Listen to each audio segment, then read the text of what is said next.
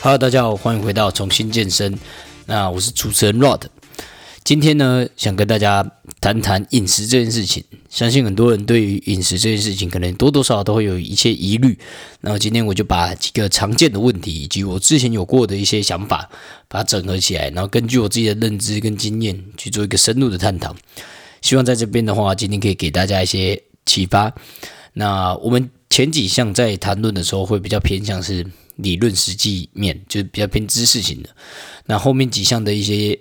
呃，建议会比较偏向是一个思路，也就是说，后面几项会比较有一些心灵上面的一些想法，还有想法的一些交流。OK，那我们今天先进入第一个，第一个问题是，如果要减掉脂肪的话，七分靠饮食，三分靠运动，这件事情是成立的吗？这件事情，我们先讲七分靠饮食，三分靠运动。事实上，我自己的经验来讲的话，确实是这样子。那呃，为什么会是这样子？我自己个人的见解是说，因为我们大部分人在增肌减脂的时候啊，其实并不是训练上面出了一些问题，很大部分的原因是因为呃生活习惯出了一些问题，例如说睡比较少，或者是没有规律的呃时间去安排一些活动，让自己的活动量比较偏低。那再来就是很多是生活上面一些坐姿不良等等的一大堆。那七分靠饮食这句话也间接透露说，呃，运动其实并没有你想象的那么影响力大。我觉得七分靠饮食，三分靠运动，比较多传达的一些观念就是在于说，其实运动占的比例其实没有你想象中那么大。如果你真心想要改变体态，或者是改变你的身材的话，其实呃，除了训练以外的东西都很重要。我觉得这个话是成立的，因为它的逻辑上面我觉得很。呃，符合我自己的想法。我认为，呃，如果你今天想要改变体态的话，你不只是要针对训练去调整，你的心态，然后你的生活习惯、你的饮食都非常重要。所以我觉得这句话非常正确。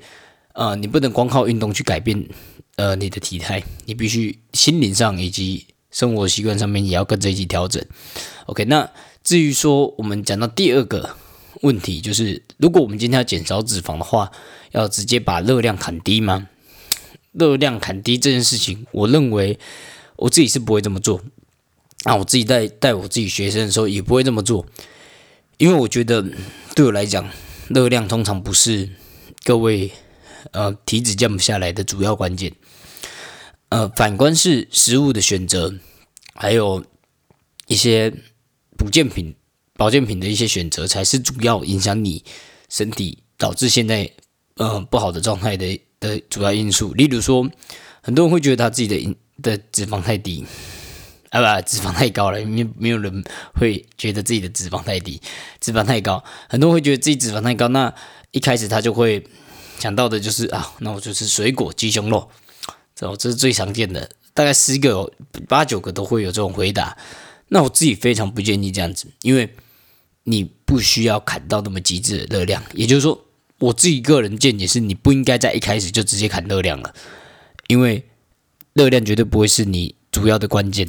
很多时候，你的身体减不下来，是跟你的生活作息有关，所以你应该是调整的是饮食内容不变的状态下，先去调你的作息，调你的睡眠，然后把你的一些运动的基本的习惯先建立到位。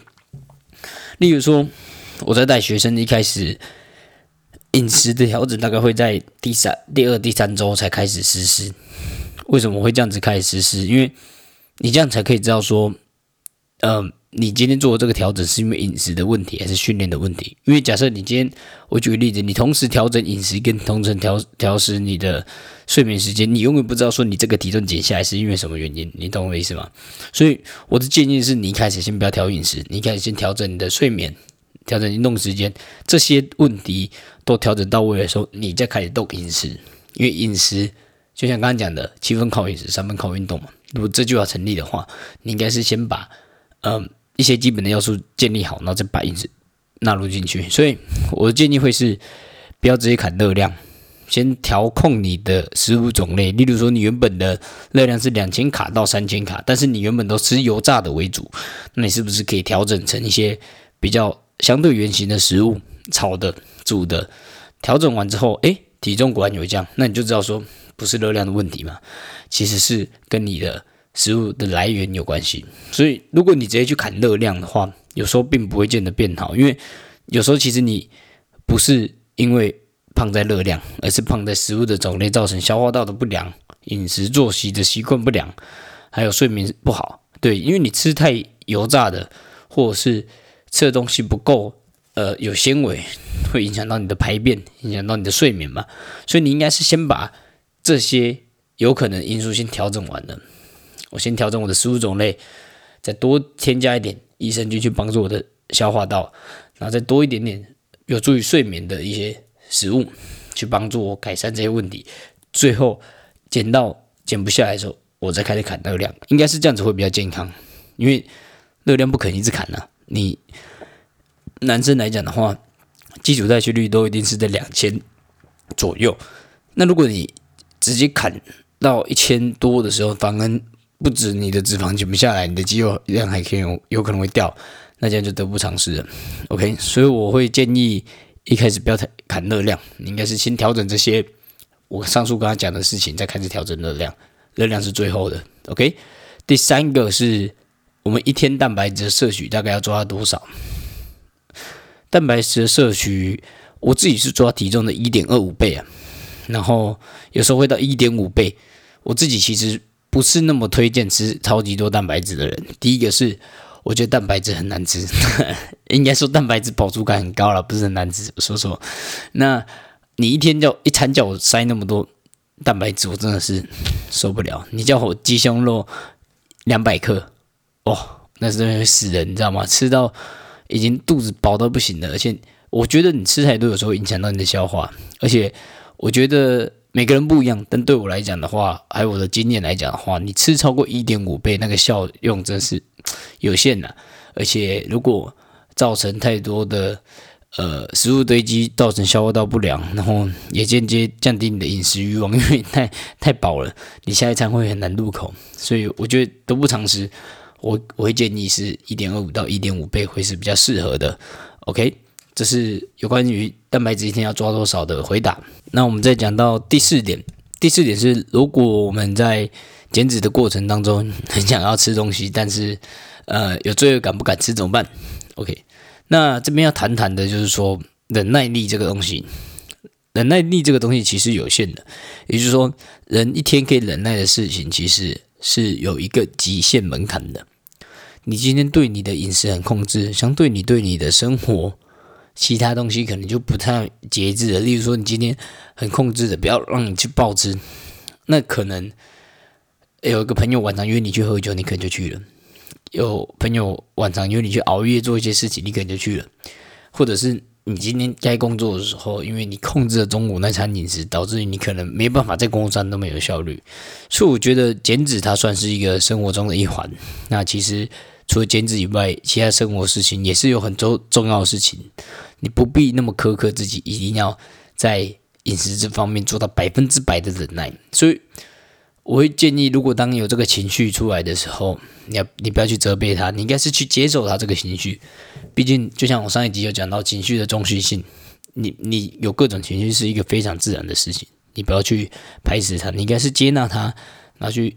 根据问题去做解决，OK。那我这边有一个解决办法，我自己呃试用过，非常有用。然后身边的学生也有在使用那个方法，就是八十趴的理论。什么是八十趴的理论？就是呃一个礼拜，假设你算两餐的话，就会有二乘以七十四餐嘛。假设如果你抓到三餐的话，男生都可能抓到三餐了，就会二十一餐。那八十趴理论就是你只要一个礼拜完成八十趴的饮食内容就非常好了，所以你可以自己抓一下。当你忍耐力不足的时候，你可以使用那个二十趴拿来乱吃。例如说，你如果十四餐的话，二十趴大概两餐了，所以等于说你一个礼拜会有两到三餐的扣打是可以拿来乱吃的。所以，如果你今天在减脂上面遇到这个问题，你不妨可以试试看这个方法。当你在呃忍耐力已经受限的状况下，你可以接纳自己的情绪，不要责怪自己有这种想吃的情绪，接纳它，然后去暴吃一顿，但是控制在一个礼拜两餐左右。我觉得这会是对你的心理的健康以及减脂的速度都会有非常大的帮助。第五个问题就是，我想在半年内瘦下来有可能吗？很多人他是以减脂为目标的人，他会有一种愿景是：，哎我今天要做半年的时间，我要把它瘦下来。那这边我的回答是可以，但是我会不建议。为什么我会说它有可能呢？因为所有事情都是有可能，只是几率大小的问题而已。那如果你说你今天有二十公斤要减，那你想要在半年的时间把它瘦下来？有把这些降二十公斤，我会说它是一个高几率失败的事情。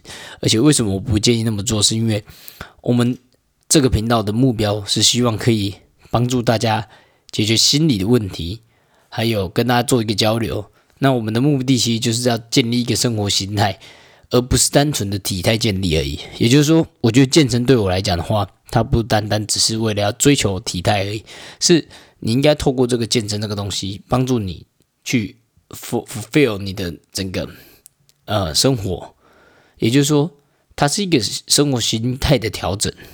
那生活形态的调整跟单纯追求体态最大差别，我觉得就是，如果呃你今天只是单纯追求体态，你就只单纯身体的改变而已。但如果你今天是追求生活形态的建立的话，你是一个身体结合心理的一个进步。那其实这样子的运动方式才会是长久的，否则你可能因为，嗯，身体的进步开始停滞的时候，你就会间接放弃健身。